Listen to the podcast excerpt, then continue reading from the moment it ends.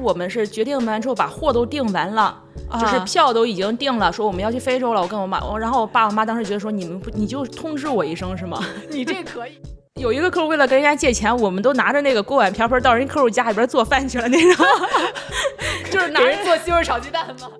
然后我说这样之后，我爸我妈再也不信我了。我想下次创业很难了，不让出来，他们不会给我支持，一定会让我回去考公务员儿。我之前我有一个初恋，他都成了我的动力。我们俩我们俩打赌，说看谁先一个月挣到十万，这一开始定的一个小目标。你好，欢迎来到平衡不了，一档与了不起的中国女性聊天的小节目。我是 B 一。今年春天，我迷上了一部 B 站出品的纪录片《这货哪来的》，其中的一集拍摄了在河南做假发的优雅姐的故事。她在镜头里出现的第一眼，我就被迷住了。这个九一年出生的，本名周优雅的女孩。浑身散发着我们凡人眼中大姐大的气场，走路带风，神采飞扬。而她的经历更是令人着迷。过去几年，与闺蜜一起在非洲加纳做假发生意，疫情期间回到老家河南后，又自己建厂，带着一帮兄弟搞生产、做直播，把国内的生意也搞得风生水起。纪录片里的他，跟小弟们一起吹着啤酒，聊着理想。他眼睛里的光，简直是把我的魂儿都勾了过去。我知道优雅姐是我一定要采访到的人，而我要做的就是找到她。在翻遍了所有可能的人肉渠道后，我开始孜孜不倦地给优雅姐的 B 站账号发私信，而她偏偏又是个不用社交媒体的人，我的私信从来没有被显示已读过。就在一切停滞不前的时候，缘分真的降临了。我通过朋友认识了这部纪录片的总导演陈英杰，并终于通过他加上了优雅姐的微信。八月的这一天，我跟优雅姐在她郑州的新办公室里见面了。他刚把公司总部从许昌搬到这里，正准备再次飞去非洲，把因为疫情停滞的非洲市场做一番大开拓。我们畅快地聊了聊他与众不同的折腾经历与人生选择。当然，在录完播客之后，也尽情的一起喝了一顿大酒。很多故事留在了酒里，但还有很多留在了这期节目中。在采访一些我觉得各行各业特别了不起的这些女性创业者嘛，然后年初看了那个《这货哪来》那个纪录片，就被你 被你吸引了，然后追星追到，本来是以为要追到许昌去，然后结果追到追到郑州来了，然后我就是。今天主要就想还是想聊聊你的做事儿以来的这些折腾的经历，因为纪录片里面其实展现了一些片段嘛，就是他一开始展现是你在做假发，就最近在做假发，然后讲了你之前在在非洲，包括你就是搞外贸，然后在朝鲜那边的，就我有一些模糊的记忆，但我也不是很可能了解的不是很准确，就想跟你唠唠嗑，就讲讲之前的这些这些经历这些事儿。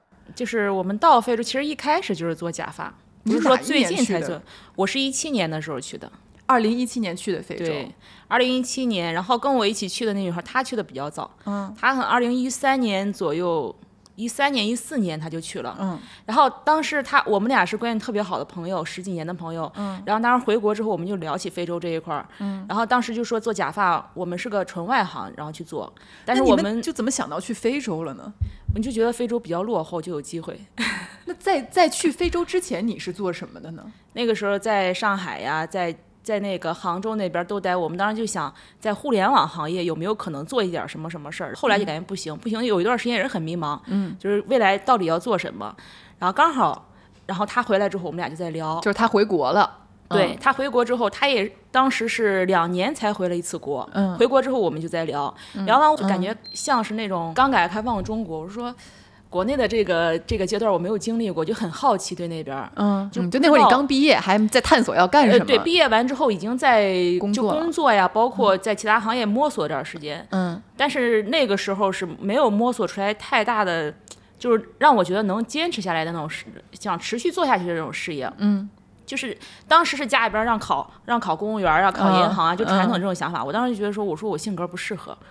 然后我说，如果不考试，家里边就说你如果不考试，你现在做什么？就是就感觉女孩子还是稳定一点好。对我当时是确实考了，考完之后就是。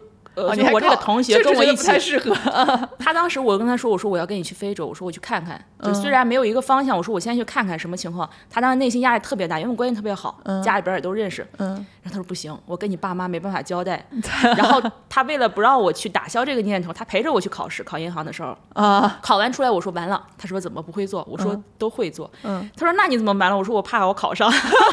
你就是想去敷衍一下爸妈，就走个形式，考一下是吧？结果之后过了没多久，就通知我说面试，说笔试过了，嗯。要面试，要面试完之后呢，我就心想，哎，面试也许也没有机会，结果又过了，就完全是无心插柳的那种，嗯。就完全我没想着说，压根儿没想着要过，就家里边儿敷衍的，就是我就敷衍家里边儿，家里边儿催的我都不行了。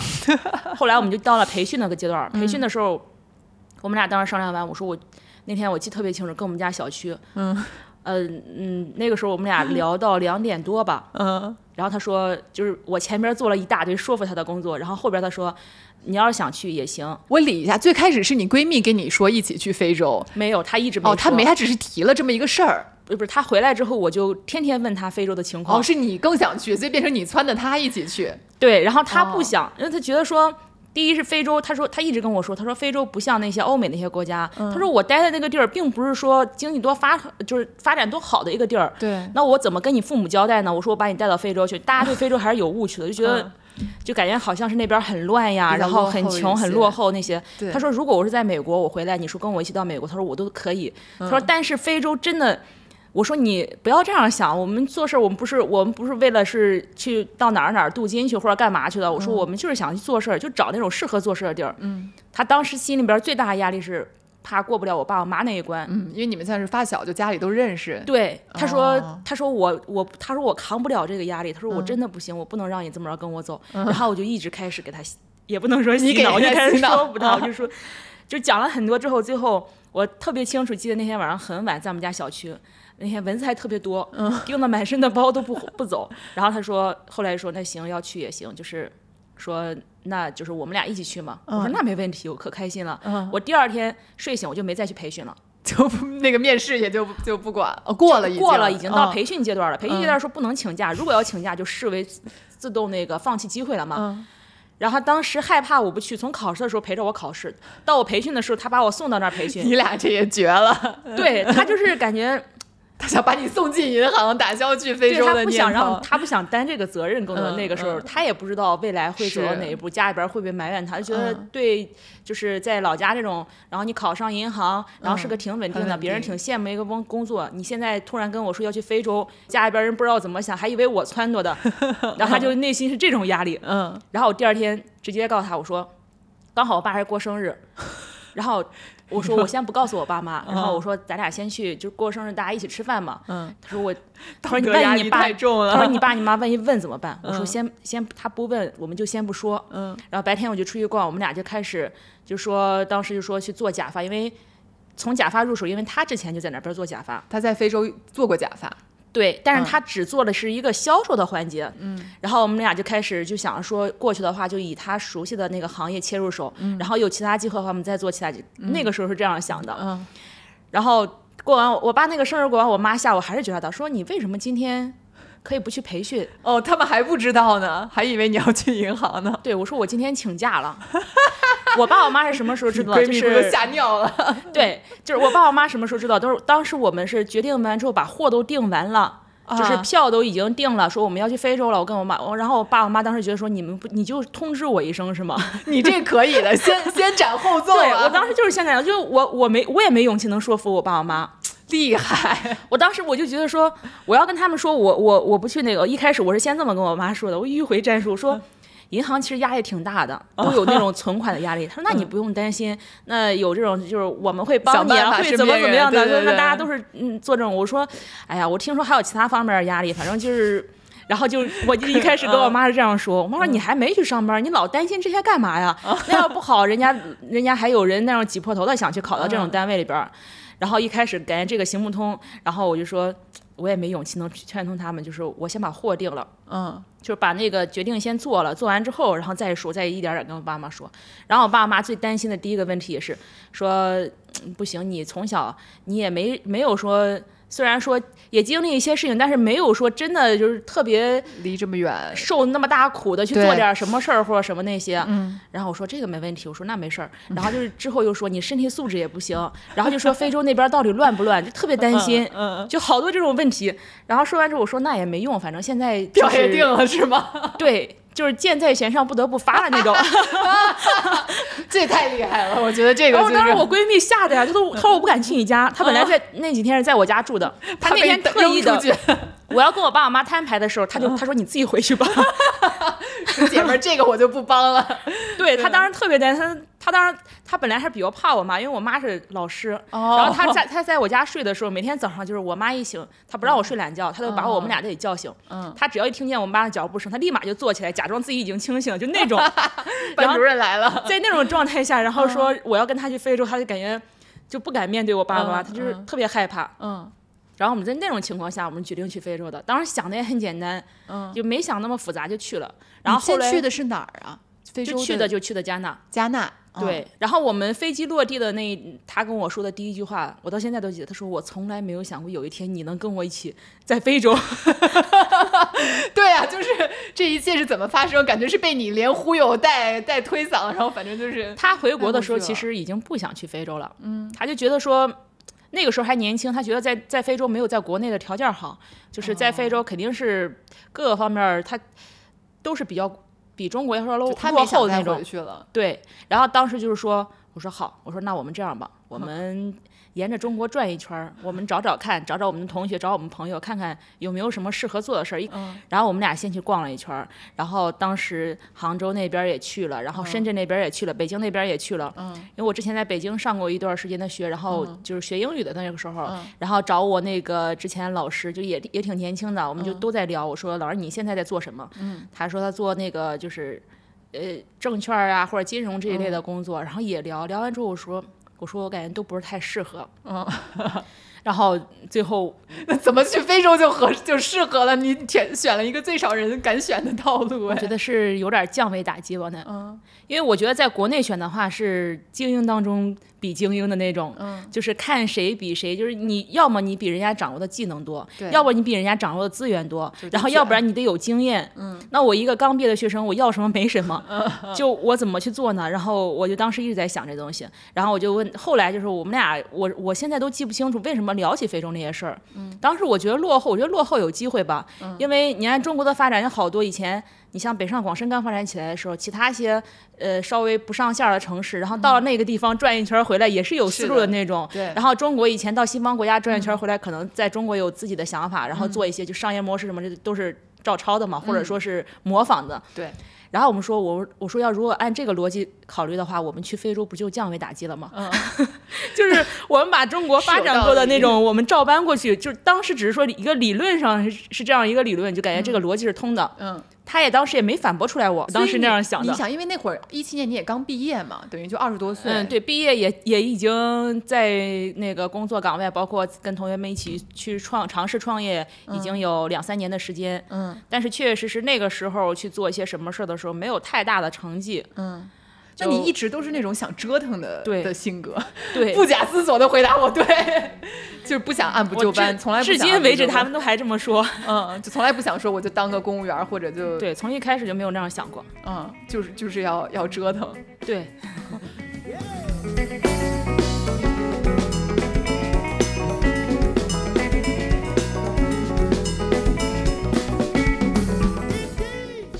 刚到了加纳的感觉是什么样的呢？我因为我一开始把它想的特别不好，嗯然后后来我实际那个到了之后，我觉得还好，嗯因为他那边贫富差距也比较大，然后中国人待的都是一些就是比比较发展呃对发展比较好的一些城市呀、然后那些区域啊，就感觉还好。嗯其实跟国内来比的话，差别不是很大。嗯就无非可能是有一些其他点儿。我们刚去的时候，我刚去的时候还没有四 G 网那边儿，哦，连四 G 网都没有，就是你拿了一个四 G 手机到到了一个三 G 的国家，那真是降维了，对，不是一个 G。我我刷那个微信我都刷不出来。一开始我说我收到信息完全凭缘分，就大家朋友圈朋友圈发图的那种我都自动都不看了。嗯然后朋友圈发发视频的我连点都不点不可能刷出来的那种。也点不开，这好像在国内回不到以前，这好像回到以前了所。以你还觉得挺好玩的。对，一开始真的是感觉挺好玩的。嗯，哎，我然后我就心里边就一个想法，我说这个地方绝对可以。我说落后这么多，嗯，那你们当时去了就开始做假发了，对就是假发的销售。对，我们就是在国内这边找了一些小工厂、小作坊，嗯然后做出来之后，因为我们当时一开始订单量不大，找大工厂人家也不会给我们做的。对，然后我们当时就凭借着就是我闺蜜她她因为回国之后她。在这边市场上，他觉得哪些产品是能做的，嗯，凭借着他一点经验，嗯，我他是回国半年之后，我们决定到非洲去的，嗯，然后我们就找工厂去做这些货，嗯，就做完之后发过去，然后卖。那你因为他那有一个店铺吗？我们待那个地方是不能开店，就中国人不能做零售，哦就当地政府的保护你，因为你要做零售了，他们的中间商就没有差价可赚了。嗯，我们只能是把货送给客户，然后送到他们也是一个批发市场，它不是零售市场。嗯，就是我们面对的客户也是批发客户，然后我们到店里边儿，然后就比如说去拜访客户，然后到店里边儿说你给我下订单啊，怎么怎么跟他聊，嗯，然后聊成了呢，然后就把这订单儿拿下来之后，然后就就发货给他，对。然后我们一开始的时候是我们先做了一部分货，先推，嗯。就以推我们的货为主，嗯，然后先做这样做销售，然后后期呢跟客户建立连接之后呢，客户可能会有回单，或者说他会问你们有没有一些其他什么什么样的产品，但你们最开始这个生意开始容易吗？就是一不容易开始特别多困难。就是为什么我们当时我说一开始想很简单，还想说以假发切入进去，然后到了那儿之后发现其他机会我们再做其他的，嗯，后来就想自己想太天真了，就是一旦做之后，你只能在这一行业就深耕，你不可能说你哦今天做这个，你明天做那个，嗯然后因为你在这个事儿去做就。我觉得做事儿的逻辑也是通的，嗯，这个事儿你已经付出这长时间，你的经验在这儿，你换其他的产品又是从零开始，嗯，就就发现这个行业就做的时间越来越久了，就就没有办法变了，只做了假发这一块儿。嗯然后那个时候没想做生产，我们只是做销售嘛，就觉得做销售其实是就轻装上阵嘛。嗯。然后我即使是我会拿钱订点货或者什么的，但是我出手是很快，我是面对的是终端市场，就是嗯我是一手的钱，我不用说我中间还有其他人，然后我再怎么怎么样的。嗯然后那个时候是是是一开始这样想的，没想着说做生产，就想要把销售做好，把产品做好。嗯那时候刚去的时候，我就说在国内做品牌儿，因为内心是一直有一个品牌梦，嗯，就是在国内做的话，我觉得不管是方方面面的，就可能很难了。嗯，然后我就心心想，就是我这个品牌梦要在非洲实现，当时就想说把我的产品打好，把我的牌子做出去，把我知名度打出去。就 哇，你这野心好大呀！当那那个时候就是想了有很多，想完之后呢，也觉得在国内可能不是太可能，然后就觉得说，那至少在非洲。可做一个品牌，在非洲刚开始认识有一些朋友，就是有一个其实也是挺有想法的。然后那个时候一开始我说这个的时候，他们都没有认可的。嗯，就即使我闺蜜他们也没有认可。她说你不要想那么多，你就产品能卖出去，能就是大家赚个差价一直是这样想的。嗯然后我就不行，我就要做我自己的品牌。嗯我就是要，我就一开始就坚持这样想的。嗯，那你要做自己的品牌，你就得要生产什么的，你希望都能要最终都要实现自由的。呃，对，我们当时产品就是，呃，遭遇的第一个挫折，我觉得就是一开始第一个订单卖还挺好，然后我们就追加订单嘛，然后跟国内这边儿追加完订单，我们当时是货款已经付了，但是产品出了问题，质量因为生产上是我们不能把控的，但是已经发过去了，发到我们手里边儿，我们钱又付了，那我没有办法退，但是客户呢，当时。就是客户那边儿，嗯，他就类似于我们做那种卷发，就像我们做发型，反正是给你烫焦了那种感觉，哦，就是天哪！发质都受损了，嗯然后这个曲度没做好，嗯，然后当时特客户特别生气，拿着货就摔到我面前说：“你们自己对比一下你们的货跟别人货区别。”是，然后当时我们就做一个决定，其实这个决定很难，因为我们有些客户是已经钱都已经收了，人家已经付我们了，嗯，然后我们当时其实就是一个是我们承担这个责任，还是客户承担这个责任的一个选择，嗯，就刚感觉哎这个事儿其实还挺容易，没有想象中那么困难，嗯，突然就面临这么一个选择，说那我们就把货收回来吧。嗯，那就自就收回来之后，就相当于赔了嘛。嗯，就纪录片里边说，为什么说我们那个时候赔了？什么一百万，我记得里面说，对那个时候刚开始投入就投了有那么多，但是那个一开始投入的话，就觉得说那样的话对我们打击已经很大了呀。对，然后我们每天晚上睡觉，就是我跟我闺蜜，我们俩中间那个房间儿，她那个房间很奇怪，中间有个门是通着的。嗯，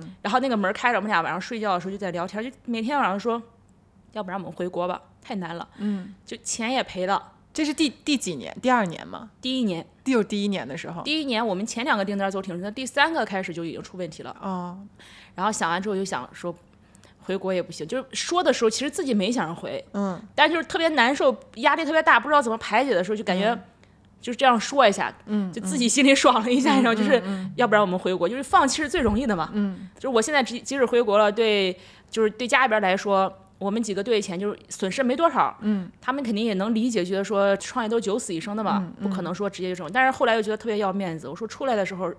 本来就跟家里边先斩后奏的，嗯，后来我就说服我爸我妈，然后我说这样之后我爸我妈再也不信我了，我想下次创业很难了，不让出来，他们不会给我支持，一定会让我回去考公务员，所以坚决不能回去。就绝对没有跟他们面前没有信任度了，嗯。就是这个信任就刷完了，嗯。就当时就那么想的，说不行，不能回去。嗯，然后然后每天晚上睡觉前就说回国回国，然后第二天睡醒该怎么着还怎么着。嗯。然后那段时间其实挺难熬的，就是感觉熬不过去，就是要放弃。因为最简单就是资金其实不够了，是不是对，周转不过来了？然后那个时候就面临着我们有一个合伙人，他要退了嘛，嗯他他退，反正当时对我们伤害还是挺大的。他就因为他是在国内，当时我们四个人，嗯然后我们两个女孩子选择了上前线，因为哦，所以你们一开始就是四个合伙人，对两个女孩去了加拿大，对，然后女孩子上了前线，就男孩子留在、留在国内那种的。嗯然后生产出了问题之后，一开始也很生气。然后我说我们这个时候不能追责，我们只能先解决问题。嗯，然后当时就脑子里把所有最坏打算先做了。嗯，我说我看最坏打算我能不能承受得了。然后做完最坏打算，我说我们先解决问题，我们追责没有任何意义。嗯，因为那个时候追责，他问题已经产生了，货已经发过去了，这个损失已经造成了。嗯，我没有办法。然后那个时候就是。其实退股那个是我们俩关系特别好，十几年的朋友。我说那既然是这样，我既然说了这就是大家一块儿是赚钱的，然后我说至少在跟我去合作的期间，我不会让你赔。同意他退股之后，我说我多退他几千，是我自己完成我自己就一个承诺，我没让你赔，我多多多退你一点点，就哪怕是一百也好，一千也好，嗯记得特别清楚。那天我是去银行贷款路上，就是我那个批贷的信息下来的时候，嗯，就我当时因为我是单身，名下没有任何资产，我又不让我爸妈知道，不让家里边给我担保情况下，他很难给我批这个贷款，还是纯信用贷你。是在非洲的呃，在我我当时自己偷偷回来，嗯然后回国，然后其实就是为了把他这个账算清楚，把他该退的退，就是算清楚完之后，然后我要贷款。嗯然后当时我有，因为我们都是二十二十多岁，那个时候都是刚毕业，他们也刚刚考进那个银行里边去。嗯就是我刚好两个同学，高中同学说实在没办法，因为批的也不是很多，他直接告诉他说他不还我还。嗯他他们内部不不能这种担保的。嗯说我另外一个同学，他说他也找到主任，他说都说是他肯定能还，他不还我还。嗯当时不多，就三十万，嗯，当时给批三十万。所以就帮你等于承担了这个责任，算是对担了一下。我说你一定要不能让我家里边知道。然你的号召力也太强了，这个真的是渗透力。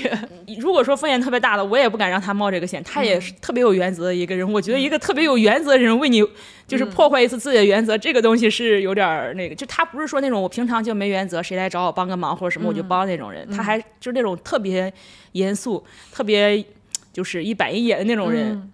然后当时就帮你把这个钱等于贷给你了。对，代购的时候，当时批的时候有一个信息先上到了我那个手机短信上，然后那个同学就是要退的那个朋友，嗯，他就催我的时候，我就把这个信息截图给他了。我说我现在已经申请贷款了，如果贷款下来，我说我先把你那个给你一部分，嗯，就是这样。你要相信我的话，这个钱我肯定给你，我肯定不会欠着你。嗯，你要是不信的话，那就。也没有办法，办法我们本来我们是有合同在，我们是约定是一起做生意，我们不是说借你的钱去怎么怎么样的。对，然后后来我们就把钱就退完之后，我们俩也一直没删好友，但是关系是肯定是变了。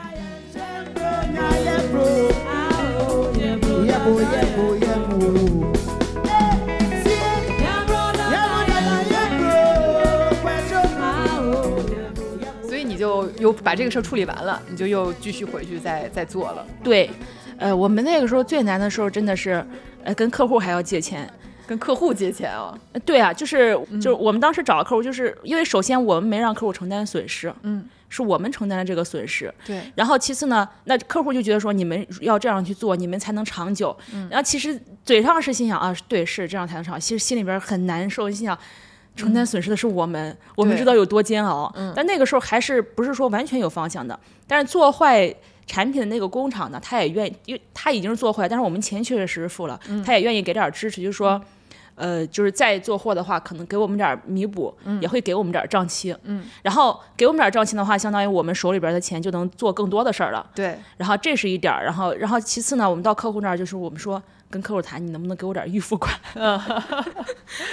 那就相当于跟客户借钱了嘛。嗯如我们的账本上当然很丰富的，就是 这账本上很丰富。我们账，因为 各种那边不像那种，就不是说打欠条呀什么那些。嗯但是我们就心想，有的有的是客户说我也不下订单，我也不预付款，我可以借给你这个钱。对然后我们说，那既然要借，我们就打个条。嗯，我们的账本，因为那边赊销很严重了嘛，就是你给客户送了可能三十万的货，我今天不付你，我什么时候付你？什么时候你把这个账单再减掉？我们有本账本是这么记账的。然后前边比如说客户这个客户欠我多少多少，那个客户欠我多少多少，就每天催款那些。嗯然后再往下的可能还有一条就是，我们跟客户打借条。嗯。就是今天借客户了多少多少钱，然后打一个借条，嗯，然后把那个账单就改的就是我们欠客户的，然后什么时候人家要货要，不要货的话我们就还钱嘛，钱，嗯，然后把那个那点一点点当时我们觉得，我当时我们都觉得我们真的是无所不用其极了，有点儿。就能弄一点就弄一点。有一个客户为了跟人家借钱，我们都拿着那个锅碗瓢盆到人客户家里边做饭去了那种，就是拿人做西红柿炒鸡蛋嘛？就说人家想吃中国的那个什么，然后就拿着高压锅，然后我们当时特别清楚，嗯，拿着锅拿着什么的要给人家做中餐，后来去也没做，也没做。你说就说，反正我可以是吧？只要你给我借点钱，我就给你对，就为了维护那种关系嘛。嗯嗯然后后来确实也有一些客户帮了我们，然后再加上，然后国内这边工厂可能他也会给我们点账气，觉得这个事儿就是挺，可能是有有点愧疚吧那种对我们。嗯然后我们就一点点的，然后就把这个事儿就从哪儿跌倒，真是从哪儿爬起来。但中间经历的有很多很坎坷的，很坎坷，还有很多坚持不下去的那种。我觉得最难的就是每一次坚持不下去的时候，嗯，你总得给自己一个支撑支撑你下去的理由。就每次我都要给自己找一个这样借口。然后当时闺蜜说：“你每次都要找一个。”我说：“对，我就觉得说我每次要给我自己找一个借口，他得支撑我，支撑下去。”什么样的借口呢？就每次不一样。就一开始的时候我怎么想的？我说，我说，我说我这人也要面子。第一呢，嗯，我那个朋友他不信任我们，嗯，我说我要证明给他看，他退出之后我们可以做更好。对，嗯然后第二呢，我们当时就想说，我是二十六岁出去，我说二十六岁。其实，在老家来说，这个年龄必须是要结婚生子的年纪。是，然后我说我我选择了放弃的这一条路，我出来，那我必须要，如果说我出来之后，我到回去的时候我三十了，嗯，然后别人心想，你事儿也没做成，你婚也没结，你这个人就有问题。嗯，是，我说我要面子，我说我不行，我说、嗯我说婚姻跟事业，我说我必须得有一一头是抓住的。嗯，我说我如果说我回去是因为这个耽误了我的婚姻，耽误了我感情，那我要把事儿做起来，让别人看到我的成绩，就是知道你这几年你是在忙这些东西，而不是说你这几年就是在就是蹉跎时光的那种。嗯嗯。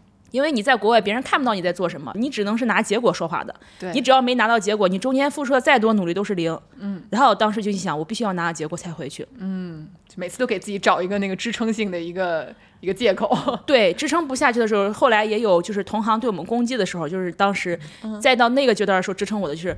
我至少要干到比他好，就每个阶段要给自己找一个，要给自己树一个目标。就这个目标，可能不是一个我今年要怎么怎么样的目标，就是现阶段我要打败一个什么什么什么样的事儿，然后打败一个什么什么样的人，然后完成一个什么样的小目标，就一直这样给自己找。因为当时实在不知道，你再往往远了。我真的是预测预判不到我未来能达到一个什么样的高度，或者说未来能怎么样，我只能是通过这种东西去支撑我自己。嗯我我觉得这个东西是很现实，我不可能说我未来我要做到什么样的成绩，然后我未来要资产多少多少这样支撑，我觉得这个是不太现实的，就是很虚，就是很虚的东西。嗯，就每一阶段我给自己找那种可能很可笑，但是它确实能支撑我，它确实有用。对，有用就行了。对，他就是让我每天早上睡醒睁开眼，我在今天还没打倒他，他他昨天跟我们放了狠话，要怎么怎么样的，我今天还没打倒他，我自己必须得坚持。斗志好，自己给自己找斗志的这个本领很厉害。对，然后就是我之前我有一个初恋，他都成了我的动力。我们俩我们俩打赌，刚刚做第一年的时候，我们俩打赌赌什么？就是，嗯，他就说你非得到非洲去，大概意思就是如果我不到非洲去，我们俩可能就能和好。哦，然后如果你要去，那肯定是不可能，异地恋是不可因为我们俩从一开始出问题就是异地恋开始的嘛。嗯，然后当时我们就打了一个赌，就是。说看谁先一个月挣到十万，这一开始定的一个小目标，所以就是分手还顺便打个赌是吧？嗯，就就是也没有也没有和好，也没有说分手，也没有说反正就是先互相定了一个小目标。那最后谁谁先赚到了呢？那肯定是我，好的，那也不用复合了。嗯，但后来后来就就是人家也不再考虑，不再不再考虑这段感情了嘛。我第一次听说是以还有分手还有一个赌注，就赌谁先赚到钱。就那个时候，他想劝阻我，就意思就是如果你不去，我们还有可能；如果你要去的话，那就没有太大可能。当时我就毅然决然的还是去，嗯，就是我我肯定是要去，我是不可能留在留在国内就这样，都已经是走到那儿了。那你在非洲待到什么哪一个时期的时候，你会觉得啊，目前好像稍微的情况好一些了，比较的再往上走了。一九年的时候。啊，那也待了也就三年了，相当于对两年两年多的时候。嗯，我之前的时候，我有一个姐，嗯，她对我的影响还是挺大的。嗯，她说：“你先确定你自己到底要的是什么。”她说：“每个人对幸福的定义是不一样的。”嗯，她有的人觉得就是呃，就是一日三餐，然后然后家里边就是家庭和睦，这种就是幸福。有的人就觉得就折腾。他说。有钱也不代表就是幸福，有事业也不一定就幸福，然后过个小日子那种也不见得就不幸福。他说，但是你想到那儿，就说明这是你想要的生活。嗯，然后你想就朝这个方向发展，你就要坚持下去。就是当时他跟我说过这个话，这个是对我影响还是挺深的。就是我那个时候有一段时间，我是一直在无限的怀疑自己、否定自己，就觉得说我做做什么都不见得能成。就是出现一次问题之后，你会就觉得说这个东西，包括发货过去也好，我先算的是，嗯，我。赔的我能不能承受得起？嗯，他能不能做的不赔？嗯，就我从来没想过说我是赚的。嗯，然后第一呢，那种信念坚持我不能放弃。嗯，但是这一个成了之后，你就会下次的说啊，那只要有一个成功的案例，就对自己的就是自信心是挺鼓励的。嗯，然后也会越来越有底气了。以前下决定的时候是很煎熬。嗯，然后再往后去做决定的时候，我就当时心想，就是内心那时候那样想的，前边反正赚着点，我还没敢特别乐观，我大不了把那个赚的再赔进去。嗯。但是你敢做这种决定了，然后你的订单也敢越来越放，就是放的越大了。嗯，你你一开始你下个一百万订单的时候，你觉得还很困难，再往后你下个两百万或者几百万订单的时候，你没有这么困难了。嗯，因为你前面已经有打底的东西了，大不了我就把赚的再赔进去。对，然后你就越来越敢做决定，然后你敢。下的单子也会越来越大，然后你接触的产品也会越来越多，经验就越来越多了，是往上滚，这样就是一个良性的循环了。对，哎，那我想确认一下，因为你刚刚说一九年开始有点转运了，嗯，那二零年不是就疫情了吗？对，那会儿你还在非你还在非洲呢，我我那个时候在国内了，哦，在国内了，嗯，刚到国内就疯了嘛，嗯，那个时候在市场上我就先担心的市场，我问那个我闺蜜，她当时还在那儿，嗯，我们俩当时那么说的，她说今年春节你先回家，过完年你来把我替回去。结果呢，这样我们俩一一别就是三年，一别就是三年。本来就想的是一周的时间或者一半个月的时间，对，嗯，然后结果呢，就是疫情就爆发了嘛。所以等于说，你这疫情三年你在国内，但那边的事儿也都没断，只是就确实是因为你过不去。对，然后当时也是闲不住，我说刚好趁这段时间，我说就把生产这一块了解下去，做这个工厂，其实也是挺冒险的一个。做工厂跟做销售也是完全两回事儿，就得重新开始做。对，就比想象中的要难，也是难很多。嗯，就相当于你前边刚理顺。刚积累起来，然后你就去碰生产，又从零开始了。是因为你做工厂，其实牵扯的东西就很多了。做工厂也是很冲动一个想法，是很多东西当时没理顺。你是哪一年开的？前两年开的工厂，就二零年的时候。二零年开的哦。然后说，我说先把厂房先租了，嗯，就没有回头路了，先不给自己找退路。我说有什么问题再解决什么问题吧。嗯，想的就很简单。嗯，然后一直这段这段时间，然后就把。自己亲自参与到生产每个环节，从原材料开始，嗯，到后来就原材料配比也好呀，处理也好，所有这些每一环节都亲自参与，然后就是成本才知道这个成本到底的到底是怎么怎么怎么核算成本的。以前核算成本就是，呃，最早做工厂是我找一个懂生产的，我让他给我核算，嗯，然后后来就发现其实这个也是行不通的，嗯，你必须得自己从原材料到成品自己会核算，你才把相当于把整个生产流程你完全的摸透了，嗯。然后才知道哦，原来在生产环节它是有这么一，就是你想把这个事儿做到极致，你每个环节你都得了解。嗯，今年又重新理了是理理顺完之后，就发现突然就发现我们成本可以降更低，我们的利润可以提得更高，然后我们的产品还可以做得更好。嗯嗯。然后这个时候我觉得啊，我说这生产这花了三年的时间，我说现在生产应该是不能说很精通，我说至少是入门了吧。嗯。就是完全这个呃，你你就整个一个环节，能形成一个闭环了，从原材料到销售。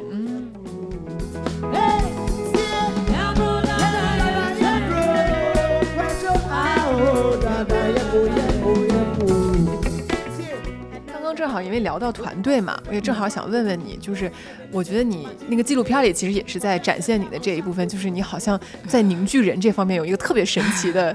一个能力，嗯啊，然后比如说一个是你的闺蜜，现在跟你也还是一个很亲密的一个合伙关系，对，嗯，虽然这么多年没见了，对但还是一起在搭档。对，然后你的这个很多同事纪录片里也都展现嘛，就有几个哥们儿都是那种嗯对，就是中学跟班儿，一直陪着我。比如说，我们从宇宙搬到这边来的时候，嗯其实，在宇宙他们有的也自己有家庭，有有什么的，就是你看那边是我一个十几年的同学，就是对。我闺蜜，嗯。然后这边我们是你一个班的，哦，好的，所以现在是三个高中同学，你带着他们俩，一个在加纳，一个在郑州，对，相当于就是你的左膀和右臂，然后你们正好你们三个人都是高中的同学，对。然后也是从一七年一直合伙到到现在，对，就是我们上学的时候就关系挺好，嗯。然后毕业完之后就觉得说关系挺好的这些人。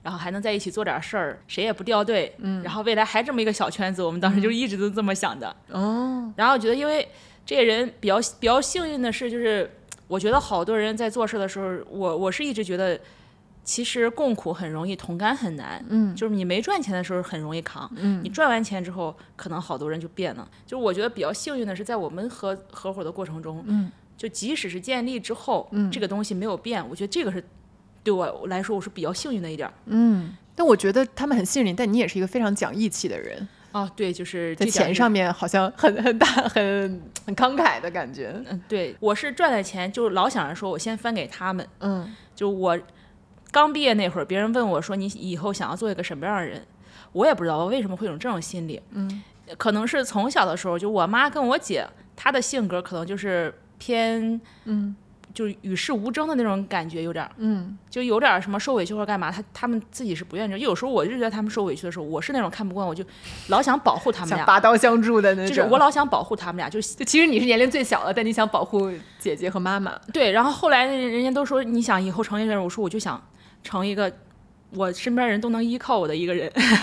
然后跟我一起在非洲那个闺蜜，她那时候老说，她说你你自己圣母玛利亚呀，就老 老这样以前老这样说我。啊，就是我说我说我说你看，我就觉得我能帮到他们，他们能依赖我，这件事情能帮上能帮上他们的忙，我觉得我被需要，我就就感觉这种就是这种时候是很幸福的。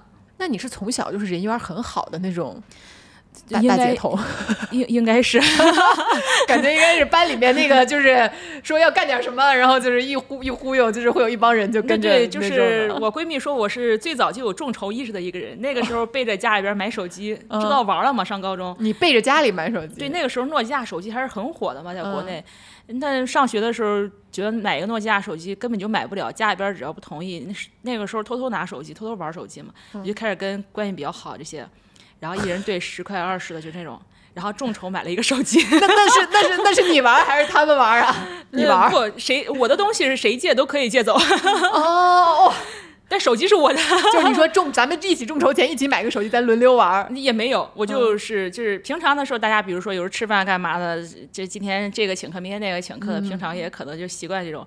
然后到时候我我这么算的，我说按照每个人每个月的生活费，我就找我们关系比较好的几个，就是根据他的能力，我是从 一你还块挺有想法，一块到一百不等，就是一一块钱也是爱。嗯，一块钱也给你玩。嗯就是就是我要现在要干这件事儿，我要买手机，反正这个事儿大家都觉得不可能，嗯然后我就想买，然后当时我记得那个就买的众筹买第一个手机是那个诺基亚的那个五三零零那个哦音乐手机滑盖儿那个，哦，滑盖儿的我知道，嗯我记得好像是。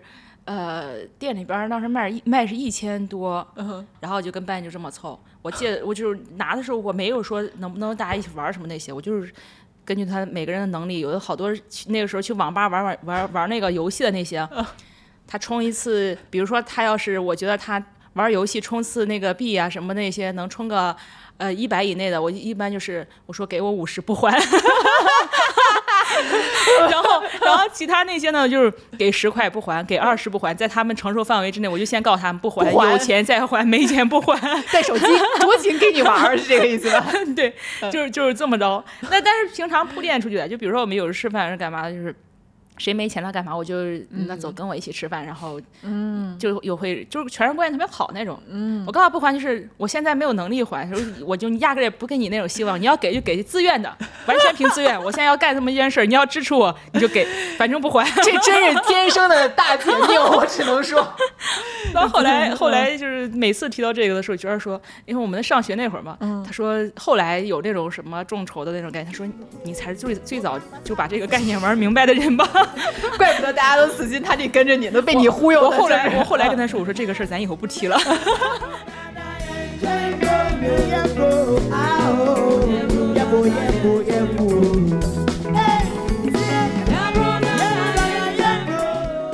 终于梳理清楚了你的这个生意版图的脉络，然后我有两个问题，最后还想再问你一下。嗯，一个是我想问问优雅，就是，嗯，就商业的角度啊，嗯，你现阶段你有一些什么样的一些目标？呃，在这个阶段是想要实现的吗？嗯，现阶段的目标就是我们在传统的行业，我们定了一个三年的。目标三年的计划嘛，嗯，然后现在非洲那边我们现在只做了这一个国家，然后因为疫情也没有出去，然后我们现在今年可能会多设几个点儿。既然假发这一行要干，就一定要在行业内干出来个名堂来，嗯，虽然前辈一些成绩认可也尊重，嗯，但是毕竟年轻，既然选这一行，我就想这这这一行一定要做出来名堂来，嗯，就这一行肯定是不会放的，就肯定是一条道走到底了。好，然后最后一个问题也是你刚刚跟我说的，我觉得就你说你那个姐姐跟你说那个话，我觉得特别好，就是说每个人对于幸福生活的这个想象其实是不一样的嘛，嗯，那就都没有好坏，就是每个人他你想到那个场景是不一样的。对，那对现在你来说，你想到的那个幸福生活的样子是是什么样的呢？我一直都还是这样认为，就是我现在的跟着我，就是我觉得。创业这么多年，这个团队很重要。然后每一个选择相信我跟到现在的人，我就希望未来我让他们的不管是从认知方面还是生活品质方面都有一个提升。我觉得这个是对我来说我会感觉最幸福的一件事儿。就我一直想是，如果说要赚钱，我到现在跟他们就公司里边每个人说的时候，如果要赚钱，我说赚先赚到钱，先给大家分，然后让大家有一个提升。我说我就是最后再考虑我，嗯，就是我一直的想法就这样，就是让跟到我的人每一个人他们能赚到钱，就是未来我这个团队一直在我这个圈子一直在，就这些人一直陪一直陪着我的人，选择相信我的人，绝对不能让他们失望。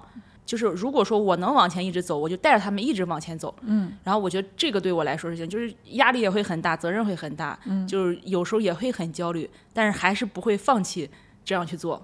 那你自己呢？你刚刚说的是别人的，就是你自己，就是这就是你想象中幸福的一种一种状态。对，我觉得这个对我来说，就是我会觉得很幸福的一件事儿。嗯，就是我能给大家提供，就是呃，给大家能带来庇护吧。嗯，然后能给大家提供帮助，能给他们提供一个更好平台，然后带他们一起往上走。然后他们有什么困难，我有能力能帮。我觉得这个对我来对我来说是挺重要一件事，就是我会感到很幸福的一件事儿。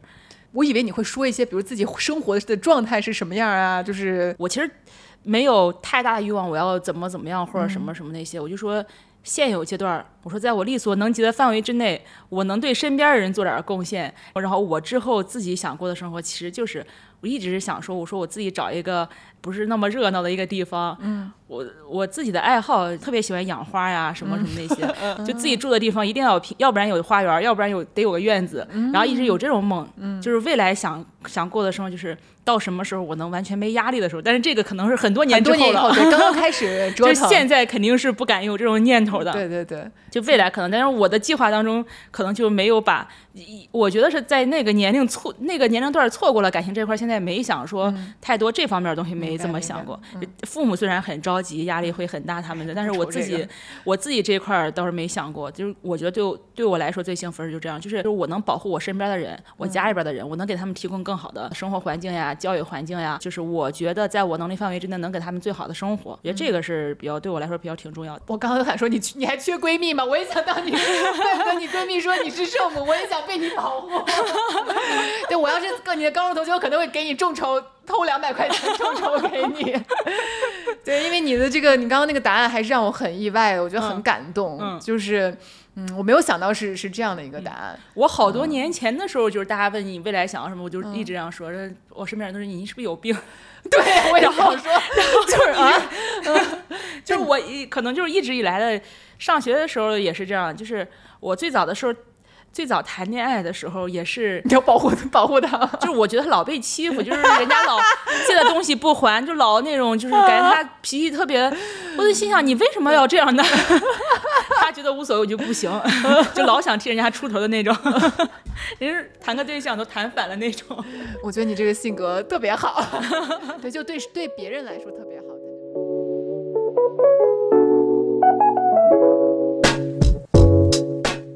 感谢收听本期《平衡不了》，人生跌跌撞撞，平衡不了也很好。感谢我的先生艺伎为本期节目进行制作，并且跟往常一样，成为了本期节目的第一位男性试听人。我是 B 一，咱们下次见。